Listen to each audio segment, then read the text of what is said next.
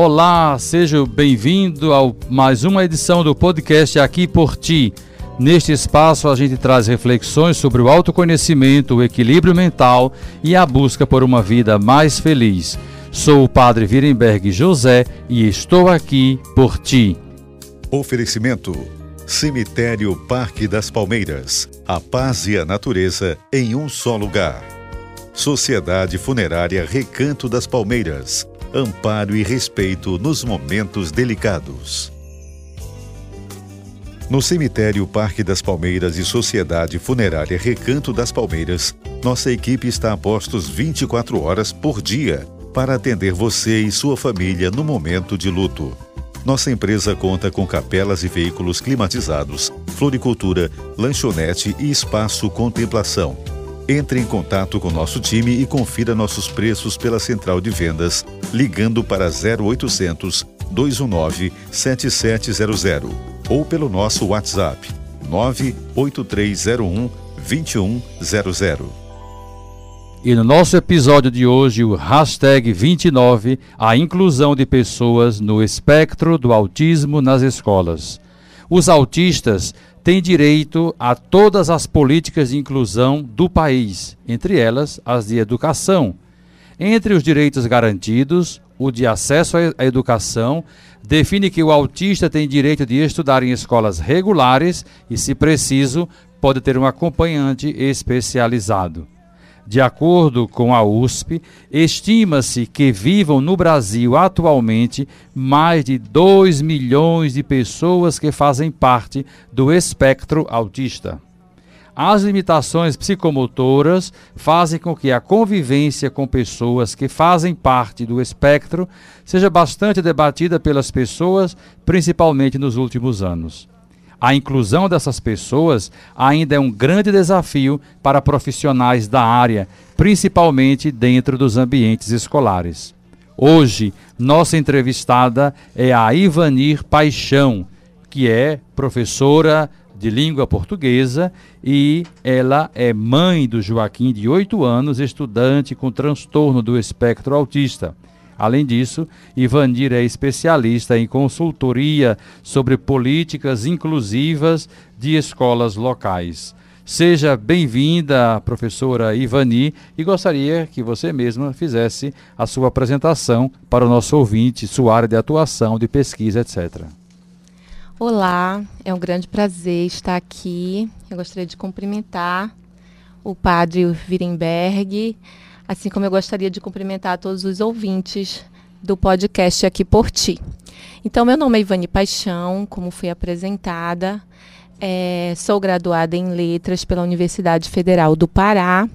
Tenho um filho de 8 anos, Joaquim Ferraz, dentro do espectro do autista, um estudante ainda nas séries iniciais. É, tenho mestrado em criatividade e inovação, mestrado em ensino, onde desenvolvi um produto educacional voltado para esse público, né, para o ensino de pessoas com no transtorno do espectro autista com deficiência. Então venho trabalhando nessa área e prestando consultoria a escolas. É, esse ano que vem estamos lançando um livro baseado é, nessa temática e baseado nesses dois últimos anos de mestrado, de pesquisa, fruto desse é, produto educacional. E vim aqui hoje bater um papo sobre esse tema que é muito raro, muito caro para nós. Já que você começou provocando, eu vou provocar um pouco. Qual é o nome do livro e, a, e se tem data de, de publicação?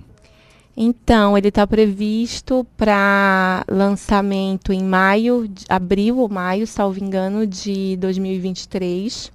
E creio que ele terá o nome do produto é, inicial, que é TEAR.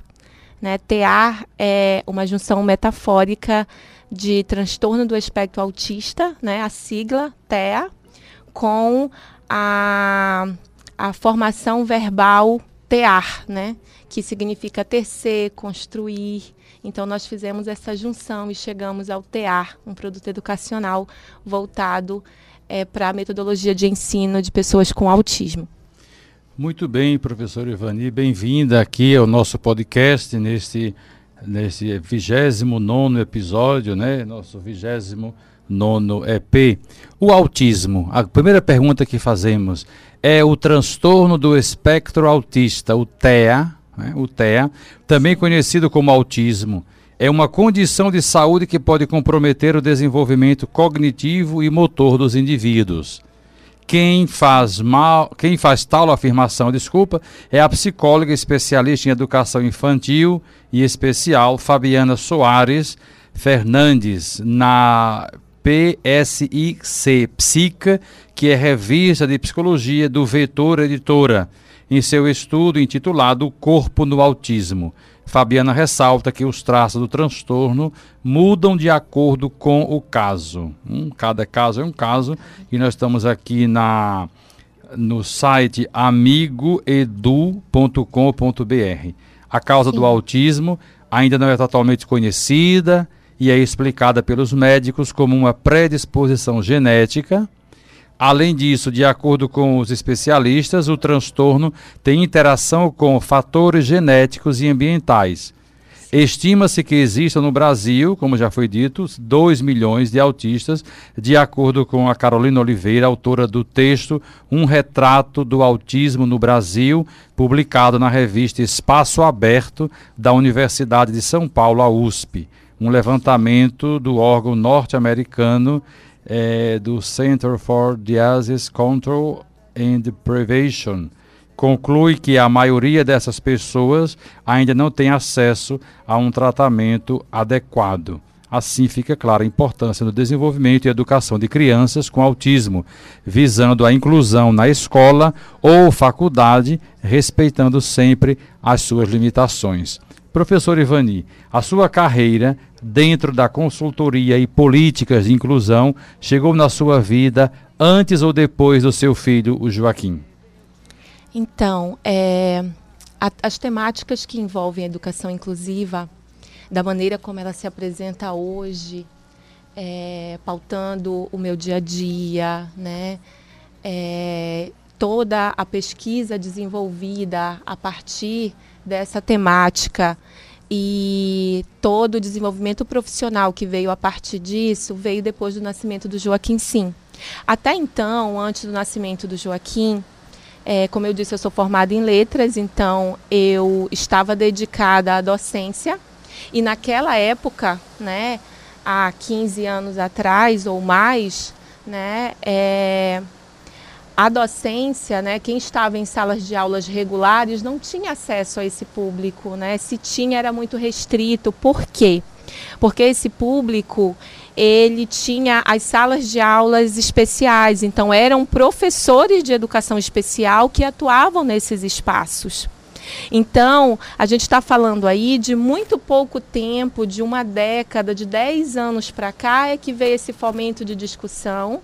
Né? Então, tem é, é, pós-nascimento do Joaquim, né, em que eu me deparo num lugar de fala de mãe, né, num lugar de fala a partir daí, né, tendo a consciência de que eu precisava fazer mais, de que eu precisava pesquisar mais, é, eu passei a ter um lugar de fala de pesquisadora, né, e consequentemente de profissional na área. Mas sim, foi depois do nascimento do Joaquim que, quando a gente se torna mãe de uma pessoa com deficiência, de uma pessoa dentro do transtorno do espectro autista, é que a gente percebe que a gente precisa sair do, da zona de conforto e precisa bater de frente com algumas realidades. Né?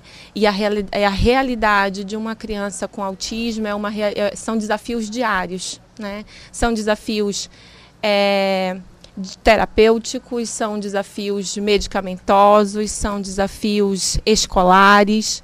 Então, gente, se debatendo de frente com isso, a gente busca essas soluções. E, e a minha solução foi: eu vou, eu vou voltar para a academia, né? Eu vou voltar para a academia nesse momento, eu vou dar suporte para o meu filho, eu vou voltar para a academia e vou pesquisar sobre o assunto, eu vou buscar soluções.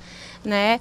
E aí eu não posso dizer que a minha solução é a solução, mas eu posso dizer que eu trago com o meu projeto uma possibilidade a mais metodológica de ensino para essas crianças e adultos, porque tem muitos adultos dentro do transtorno do espectro autista. E eu gostaria de comentar, padre, sobre essa sua fala inicial, que é super interessante, sobre esses dados de 2 milhões é, é, de pessoas dentro do espectro, que inclusive é um dado que eu trago na minha dissertação, porque até pouco tempo atrás, eu, e, e, quando eu falo pouco tempo atrás, eu quero dizer 2019, né? É, não havia dados no censo, por exemplo, de pessoas dentro do transtorno do espectro autista, né? E é um número, é um dado fundamental para que políticas de inclusão aconteçam, para que políticas públicas inclusivas aconteçam. Então, até muito pouco tempo no Brasil não havia. Então, hoje há uma pergunta sobre isso no censo. Veja, né? E aí existem grupos hoje que buscam que entrem mais perguntas, porque ainda que tenha uma informação importante, é preciso ter mais informações, né? Mas aí você vê quanto tempo tem na história né, que não tinha um dado oficial sobre as pessoas no espectro do autismo. E hoje a gente vê esse número crescer cada vez mais. As escolas estão cada vez mais recebendo esses estudantes e essa é uma discussão muito necessária. Na sua opinião, o que fez o debate em torno da inclusão de pessoas com autismo crescer vertiginosamente nos últimos anos, no mundo, no Brasil, na nossa realidade? Certo.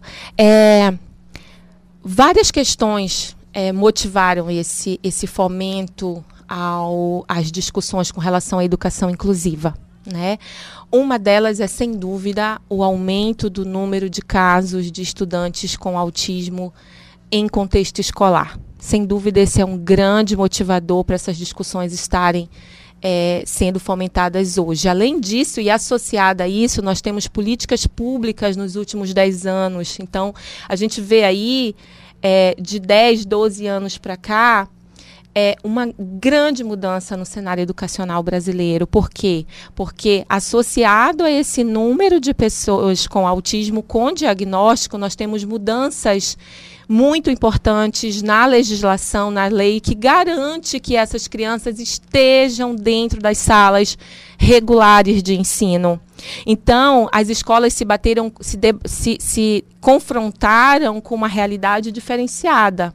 Agora, nós temos essa realidade, não só pessoas com autismo, mas pessoas com outras deficiências e como nós vamos. Né? Agora é o como nós vamos incluir essas pessoas, como nós vamos garantir ensino de qualidade para elas. Então, as discussões com relação à universalização do ensino são muito importantes para esse fomento da educação inclusiva, as legislações. É, o próprio transtorno do espectro autista ter se tornado uma deficiência é um fator importante para essa discussão, para o fomento dessa discussão, e sem dúvida o aumento do crescimento dos diagnósticos né, é, é, para essas crianças é um fator extremamente importante. Por quê? Porque é, primeiro, né, houve uma, uma, um avanço me, na medicina, né, para que chegassem a esse diagnóstico de forma mais rápida e precisa, e houve principalmente um, um avanço na chegada de informação para esses pais e para essas escolas que estão muito mais atentos aos, aos sintomas, que estão muito mais atentos aos a, a, a, forma como as crianças se comportam, a forma como, como elas estão se apresentando, se é, a escola tem um papel fundamental nesse, nesse, nesse cenário, assim como a família, no sentido de perceber que a criança precisa de, de ajuda, que a criança está apresentando sintomas e procurar, e procurar essa ajuda. Então, é, esse fomento se dá muito em razão dessas situações que eu citei. Qual o maior desafio de ser mãe, educadora, portanto, de uma pessoa autista? O maior desafio? Nossa, é quando nos tornamos pais de, de, de, criança com deficiência, de criança dentro do transtorno do espectro autista, é interessante é, aquela fala inicial sobre é, transtorno, autismo, do porquê que é transtorno hoje, por exemplo é, por ser um espectro, ele não atinge é, o, o, auti, a, o transtorno do espectro autista, ele, ele chega é, de forma, sintomas diferentes para cada indivíduo. Então, eu não tenho uma pessoa com autismo igual a outra. Eu tenho que sintomas que os aproxima, né, em graus e intensidades diferentes, mas eu não vou ter é, pessoas dentro do espectro iguais. Né? Então é uma pergunta interessante porque não existe um desafio, existem vários desafios que eu poderia citar. Entre eles são as indecisões e dúvidas. Sem dúvida, esse é um desafio enorme para nós pais, porque quando a gente descobre que a gente tem é, um filho com deficiência, a gente entra num estado de procurar saber tudo sobre o assunto, a gente corre para o Google, a gente procura terapias, a gente procura profissionais na área, a gente busca soluções junto ao médico medicamentosas terapêuticas. Então, as indecisões e dúvidas são enormes e isso nos angustia. Né? Aliado a isso, a gente tem é, uma preocupação com o futuro que é enorme. Né? É, a gente não consegue só pensar mais no presente. Quando se tem uma pessoa com deficiência em casa, é inevitável pensar no futuro, né? No amanhã eu posso não estar aqui. E agora? Né? Eu preciso da independência para os meus filhos, eu preciso que ele caminhe sozinho, eu preciso que ele diga o que ele precisa, que ele saiba indicar. Então, tudo isso são é, questões que permeiam a cabeça dos pais, então é um grande desafio. Aliado a isso, nós temos os desafios que são desafios acadêmicos, né? Vai precisar ou não vai precisar de um apoio pedagógico do, do, do acompanhante? Né? Vai precisar ou não vai precisar é, de, de, de, material de acessibilidade pedagógica e precisa, né? vai ter alguém na escola que vai dar esse suporte, a motora fina que precisa de ser desenvolvida. Então, questões acadêmicas são questões que são bem desafiadores dentro das escolas. Com relação a vagas, né? a gente tem acesso à realidade de muitas famílias, as vagas são restritas para pessoas com deficiência né? Às vezes você chega numa escola, você tem vaga, mas quando você diz que é uma criança com deficiência, não há mais aquela vaga, porque de 20 alunos, tantos podem ter deficiência e aquela turma já tem aquela quantidade X, entendeu? Então, é, é um grande desafio para os pais esse movimento entre escolas, conseguir uma vaga. Então, hoje em dia, é uma pauta de grande discussão, é sempre.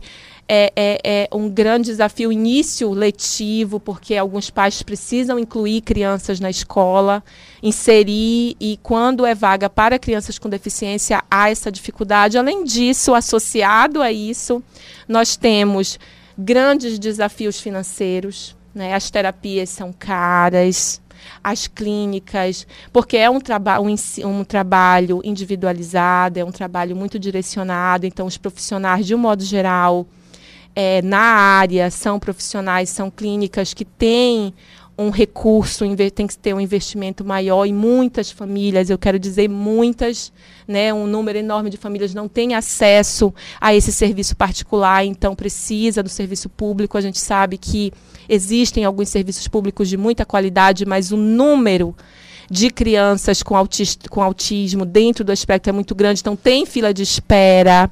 Então essas crianças estão esperando por uma fono, estão esperando por uma TO, estão esperando para consultas com um, um psicólogo, com um neuro. Então a gente sabe que os desafios para os pais são muito grandes. Então existe sim um desafio que é por questões financeiras. Além disso, e eu diria que é um desafio assim enorme dentro é, desse contexto de quem convive com crianças que precisam desses, desses, desses suportes é lidar com a intolerância, é lidar com a falta de empatia das pessoas, é você ter que lidar com os olhares, é você estar tá dentro de um avião e as pessoas estarem reclamando, é você estar tá no aeroporto, é você estar tá no shopping ou no supermercado dentro de um Uber né? Eu falo isso por, por experiência própria. A gente tem que estar tá o tempo todo explicando, o tempo todo dizendo, por favor, tenha paciência, já vai passar. né? Então, lidar com a intolerância e, e, ter que lidar com a falta de empatia das pessoas é um desafio enorme em todos os contextos. Então, são alguns desafios que eu gostaria de citar. Os desafios que eh, o, o próprio site Amigo Edu vai, vai mais ou menos nessa, nessa linha. Ele fala: ao longo dos anos, mais escolas e instituições passaram a destinar suas vagas também a pessoas diagnosticadas com autismo. No entanto, nem todas essas instituições estão preparadas para lidar com o processo de inclusão de alunos que vivem com o transtorno. No geral, o maior desafio tem relação com as dificuldades que os profissionais do Núcleo de Apoio à Educação têm para lidar com as pessoas que vivem com TEA. Nesses casos, é comum que o estigma e o distanciamento de outros alunos levem o portador do autismo ou do espectro do autismo, transtorno, a desenvolver quadros de ansiedade. Isso também pode ocorrer, por exemplo, quando os colegas e os professores desconhecem o transtorno do espectro autista, o que dificulta a adaptação pedagógica e didática, mais ou menos isso que você apresentou aqui. Neste contexto, em um ambiente inadequado e não preparado, a tentativa falha de inclusão desses indivíduos acaba resultando em depressão, ansiedade, fobias e dificuldade dos relacionamentos. Assim, é preciso que as instituições estejam realmente preparadas por meio de serviços e treinamento adequado por parte dos professores para receber estes alunos. Além disso, é fundamental conscientizar pais e demais alunos para que possam entender e conviver com as limitações enfrentadas pelos colegas autistas, entre eles, o convívio entre eles, né? a, a vivência entre, entre os colegas eles. em sala de aula. Exato. Isso. Agora, e a aceitação das mães e pais? Como você vê esse processo? Então, é, eu gostaria, antes de responder essa pergunta, comentar um pouco sobre, sobre é, esse texto, né? É, essa é uma realidade que a gente observa e na minha pesquisa eu pude acompanhar isso de perto com os autistas, com as pessoas que estão dentro do transtorno do espectro autista em séries jamais né, avançadas, digo ensino fundamental maior e ensino médio e ensino superior. Né? Então, existe é, nos universitários com TEA um grande número de universitários que desenvolvem ansiedade, que desenvolvem depressão, né? Por quê? Porque é uma convivência difícil você já lidar com pessoas adultas que estão ali, não é? Então acaba que eles se isolam é, e a própria rotina acadêmica é uma rotina que para os estudantes no espectro autista é uma rotina muito maçante, né? Então há de se ter uma uma acessibilidade pedagógica para esses estudantes, né? Então, hoje na Universidade Federal do Pará, a gente tem um núcleo que acompanha esses estudantes no contraturno e fazem todo um trabalho muito interessante de acompanhamento desses estudantes. Então, em resposta à sua pergunta, é, a aceitação das mães e pais nesse processo é, depende muito né, da, da, da, da, da família, na verdade. Existem pais que não têm uma aceitação muito boa, né? Existem, na verdade, dois grandes grupos, existem as suas exceções, mas existem dois grandes grupos. Um grupo de pais que não aceitam muito bem todo esse processo, que se recusam em enxergar o diagnóstico, por uma série de razões, seja porque existe todo um sonho, toda uma expectativa que envolve aquela criança, os, né? Então os pais sofrem muito, envolve todo um sofrimento daqueles pais, daquela família, então eles se recusam a enxergar o diagnóstico. A, a escola tem um papel fundamental no sentido de observar os os sintomas e chamar a família para conversar. Olha, a gente está observando isso. É, vamos procurar ajuda profissional, neuro, vamos tentar investigar. Algumas famílias até trocam de escola por achar que a escola não, né, não, não é bem assim as coisas, a escola está exagerando. Enfim, existe esse grupo, existe, infelizmente existe, né?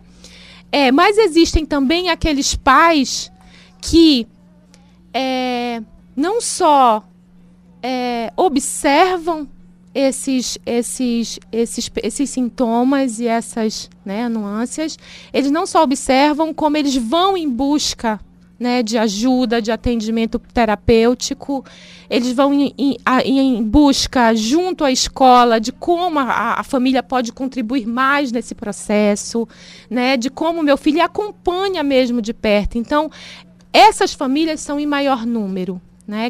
Que bom que são em maior número, mas existe sim uma pequena parcela de famílias, é, um, um número até grande de, de famílias que negam sim esse diagnóstico e, e, custam a procurar ajuda, demoram e a gente sabe que o diagnóstico precoce ele é fundamental para o desenvolvimento de uma criança com autismo.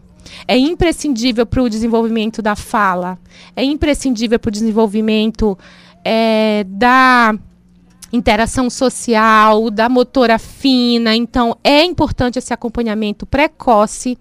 E para essas famílias né, que, que estão se negando a ver esse diagnóstico, estão com medo, porque é um sentimento que, que realmente invade os pais. Né? Eu diria que é, vamos deixar de, de, de, de, pensar um pouquinho em nós, nos nossos medos, e é o momento de pensar nessa criança de pensar no suporte que essa criança precisa e no desenvolvimento que ela, que ela precisa de forma precoce que ela já poderia estar evoluindo. E o, e o, maior desafio ao falar sobre a inclusão nas escolas de crianças são mais suscetíveis a aceitar o diferente ou isso acontece com os adultos, por exemplo, o adolescente? Interessante essa, essa questão. São duas, são duas é, perguntas bem, bem interessantes, no sentido de que qual o maior desafio ao falar sobre inclusão nas escolas? Eu vou citar um grande desafio. Né? É um desafio, inclusive, que ele está na base. É a partir dele que outros desafios surgem, por isso eu vou citar ele. São as barreiras atitudinais. Né? As barreiras atitudinais, quando elas existem, elas se transformam em ação. Né? São sentimentos, são opiniões que estão aqui enraizadas, né? Eu acredito naquilo e eu transformo aquilo em ação. Então, no momento em que eu transformo uma barreira atitudinal em ação, eu deixo de agir em prol de uma educação inclusiva para fazer o contrário, para fazer o inverso. Né? Então as barreiras atitudinais elas estão ali na base, no alicerce, porque não adianta a melhor especialização, não adianta a melhor formação continuada, ela vai ser, ela não vai ter o efeito necessário se a pessoa estiver com a barreira atitudinal ali na sua frente. Porque é essa barreira que a faz pensar de forma inversa.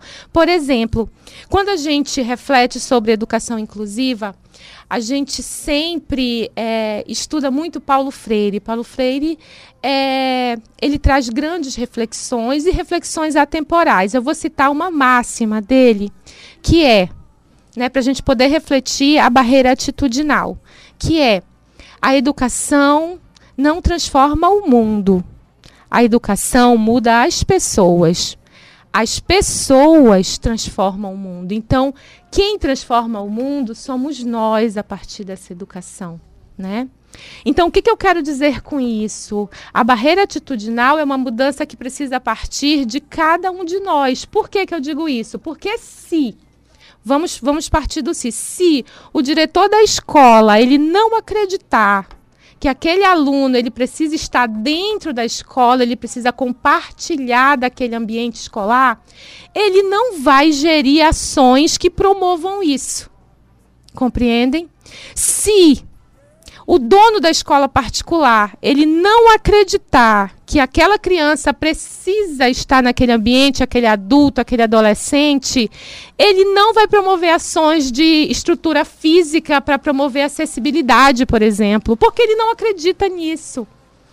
Se o professor, se o professor não acreditar que aquela criança precisa ter acesso àquele conteúdo e que para aquela criança ter acesso àquele conteúdo eu preciso adaptar o meu material, se eu não acreditar nisso, eu não vou adaptar o meu material, eu não vou trazer recursos metodológicos de acessibilidade para dentro da minha sala.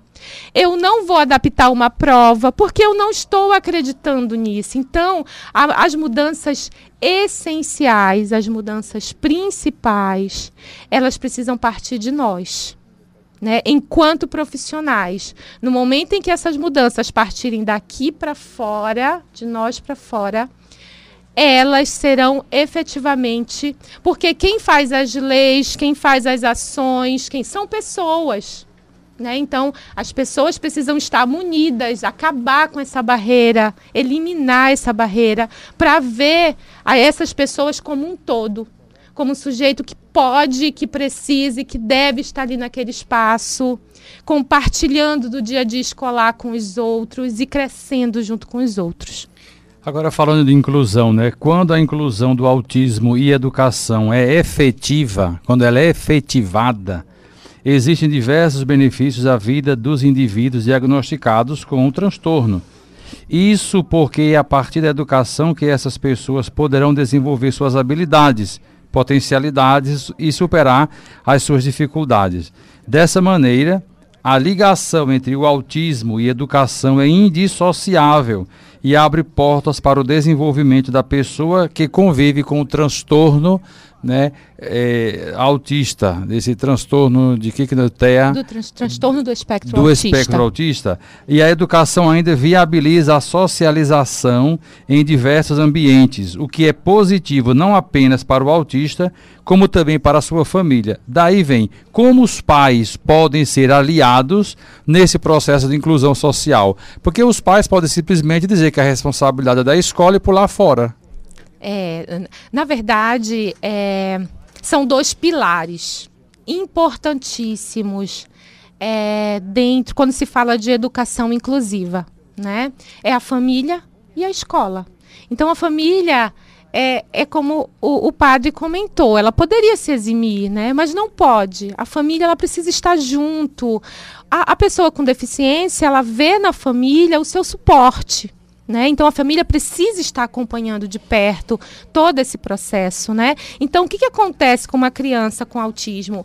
A, a prim, as, os primeiros contatos que qualquer criança, seja ela com autismo, seja ela com qualquer deficiência, uma, uma criança típica, né, com, é, os primeiros contatos que ela tem com o social é a família com a inclusão social é a família. Então, ela parte desse contexto familiar, dessa convivência familiar, para uma convivência escolar, para o diferente, né? Então, ela está convivendo com o diferente aqui, mas que está dentro do seu contexto familiar. De repente, ela é colocada dentro desse outro alicerce aqui, que é a escola, em que ela vai ter que conviver com as diversidades. E isso é extremamente importante para as crianças. E não só no espaço escolar, no espaço familiar, mas em todos os espaços sociais, em todos os domínios sociais, a criança precisa estar inserida e a família precisa dar esse suporte. Porque quanto mais cedo ela for inserida nesses ambientes, é, será muito mais fácil ela se habituar gradativamente, ela ir se acostumando com,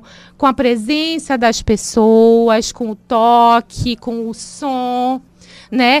É, óbvio, é óbvio que existem aquelas crianças autistas que têm problemas sensoriais graves, né? que são hipersensíveis ao toque, que são muito sensíveis ao barulho. Então, para esses é, essas pessoas dentro do transtorno que têm que tem esse sofrimento, que são colocadas em sofrimento quando nessas situações, é importante uma, uma, uma, uma é, um acompanhamento especializado, por quê? Porque gradativamente ela vai sendo inserida de acordo com o que ela suporta. Mas, de um modo geral, as crianças com autismo, elas necessitam dessa interação social, dessa inclusão no meio social.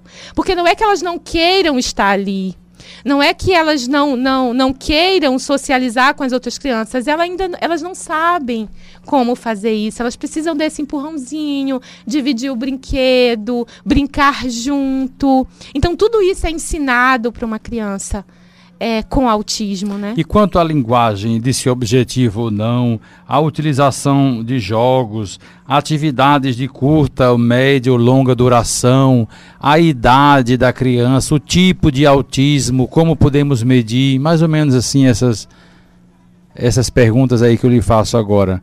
Sim. A linguagem, o tipo de jogo de, ou de jogos, o tipo de atividade, a idade e o grau do autismo. É, de um modo geral, é, o, o, grau do, do, do, dentro do espectro autista, ele é padronizado em grau leve, moderado e severo, né? Então, todas as atividades, jogos e recursos terapêuticos, terapêuticos que a gente chama, ela é de acordo com a criança, ela é de acordo com aquilo que nós precisamos desenvolver de habilidades e aquilo que nós precisamos trabalhar de é, problemas que ela pode apresentar. Então, existe uma infinidade de jogos e recursos terapêuticos é, que podem ser utilizados dentro das escolas, sim, inclusive para trabalhar motora fina, para trabalhar a fala, mas é de acordo com cada criança. Né? É, é, todas essas crianças elas passam por uma avaliação, uma observação é feito um plano de, de ensino individualizado para elas, por isso é tão importante hoje também discutir ensino individualizado dentro de uma perspectiva da educação inclusiva. Né? Porque essas crianças precisam desse roteiro, precisam saber o que, que elas precisam potencializar e o que, que elas precisam melhorar, né? Então tudo isso é, é, somado e é de, olha, a gente vai usar esse, esse, esse recurso, né, existente, vamos utilizar essa metodologia. Ele aprende melhor com textos curtos, ou ele aprende melhor com, com imagens, ele aprende melhor tocando objetos, né, é, reais. Antes de aprender o, a teoria, ele precisa aprender a prática, né? Então são recursos que essa avaliação vai dizer que tipo de metodologia eu vou utilizar né? Com essa criança, que tipo de jogos, que tipo de. E com esse adulto também. Porque a gente não pode esquecer que dentro das universidades nós temos estudantes, dentro das escolas de ensino médio nós temos estudantes dentro do transtorno do espectro autista. Agora, já caminhando para o fim, evidentemente, os avanços do entendimento do transtorno do espectro autista com o passar do tempo, entendeu-se que quanto mais cedo o diagnóstico acontecer, maiores serão as chances das crianças com TEA, que é o transtorno espectro autista, terem um melhor desenvolvimento das habilidades sociais. Além disso, outro avanço tem a ver com o tratamento da sociedade aos diagnosticados com TEA. O, o estudo é do médico Charles Nelson, professor de pediatria e neurociência na Universidade de Harvard e responsável por um laboratório do Hospital Infantil de Boston. E o Charles explica que muitas pessoas focam nas dificuldades do autista e deixam suas habilidades de lado. Para ele, os, os interesses restritos das pessoas com TEA podem se tornar seu ponto forte. Ele ainda acrescenta que essas pessoas podem ter habilidades em relação à memória ou a números. Por exemplo, podem se tornar brilhantes naquilo que mais desperta o seu interesse. Dessa maneira, fica evidente a importância da inclusão na educação hum, e também em todas as outras áreas. Apenas desta forma, quem recebeu o diagnóstico de TEA terá seus pontos fortes estimulados e poderá não apenas viver, mas ter seus pontos fortes reconhecidos em escolas, universidades regulares e na sociedade em geral. Isso aí nós temos sempre do site do site amigo edu com.br. Então, com essa fala, já falamos também, inclusive, do seu, da, do seu livro, já adiantou algo sobre o seu livro e pode dizer esse processo todo para você. Né? Como tem sido escrever um livro sobre algo que diz parte da sua vida, que é a própria sua vida que vai expressar aí. Como essas considerações finais que eu passo a palavra para as considerações finais da, a partir da sua, de, de, você, professora, e de toda a pesquisa que vem sendo feita, pode fazer assim o fechamento da, da nossa entrevista. Perfeito. É, essa leitura é muito importante porque ela demonstra é, uma prática que, que não pode acontecer, que é de focar somente nos focar somente naquilo que, que existe de dificuldade. Né? Quando a gente está falando de educação inclusiva, de pessoas com deficiência, eu tenho que partir das habilidades. Né? As habilidades elas são uma porta de entrada. Então é um erro comum né, partirmos das dificuldades. Então, a gente parte das habilidades no sentido de potencializá-las, é uma porta de entrada para nós chegarmos às dificuldades e poder trabalhar elas.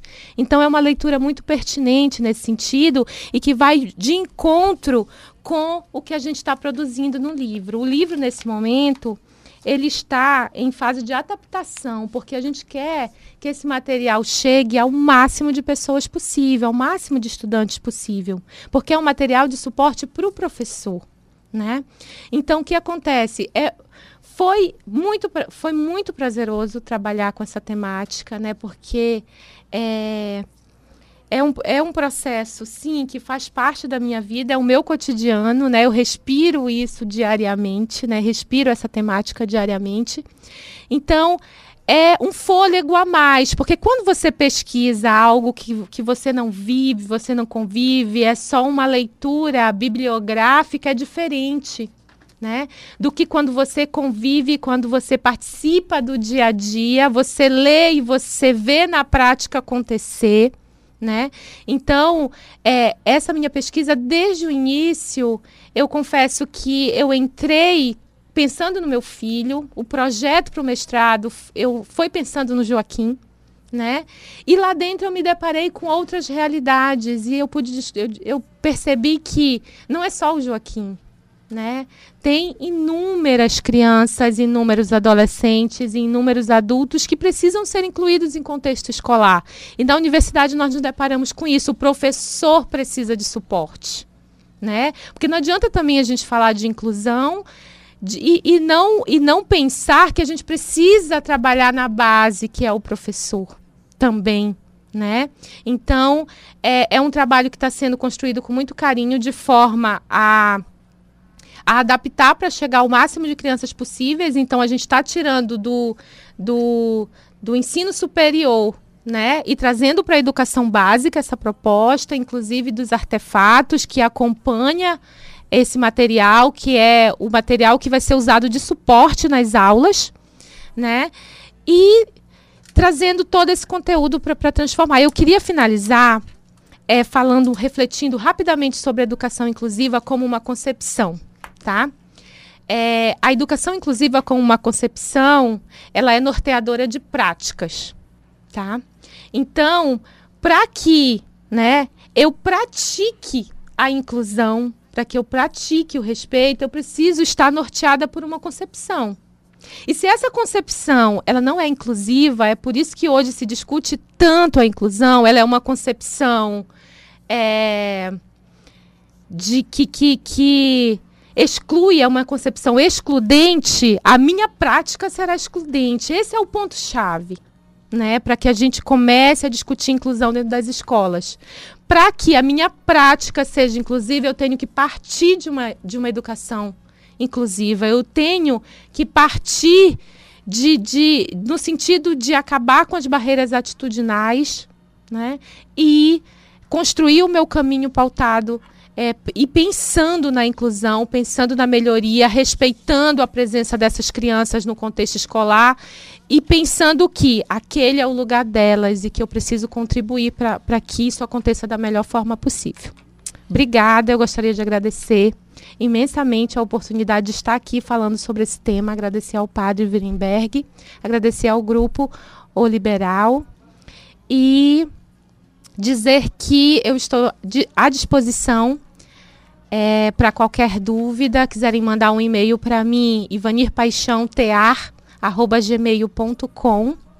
Né? E estamos aqui por ti, por vocês. Obrigada. Muito bem, muito obrigado à professora Ivanir Paixão com o tema Inclusão de Pessoas no Espectro do Autismo nas Escolas. do nosso 29 episódio deste Aqui por Ti, do nosso podcast. Você acabou de ouvir mais um episódio do nosso Aqui por Ti, um podcast focado na reflexão de nossas jornadas pessoais junto às vivências dos acontecimentos, buscando incentivar o bem-estar e alimentar a espiritualidade. Gostou da nossa conversa de hoje? Fique ligado. Semana que vem a gente está de volta e você pode nos acompanhar pela plataforma do LibPlay, do podcast, do iPhone e depois do, do Spotify. Até a próxima, se Deus quiser. Um grande abraço a todos. Muito obrigado. Oferecimento: Cemitério Parque das Palmeiras. A paz e a natureza em um só lugar. Sociedade Funerária Recanto das Palmeiras amparo e respeito nos momentos delicados.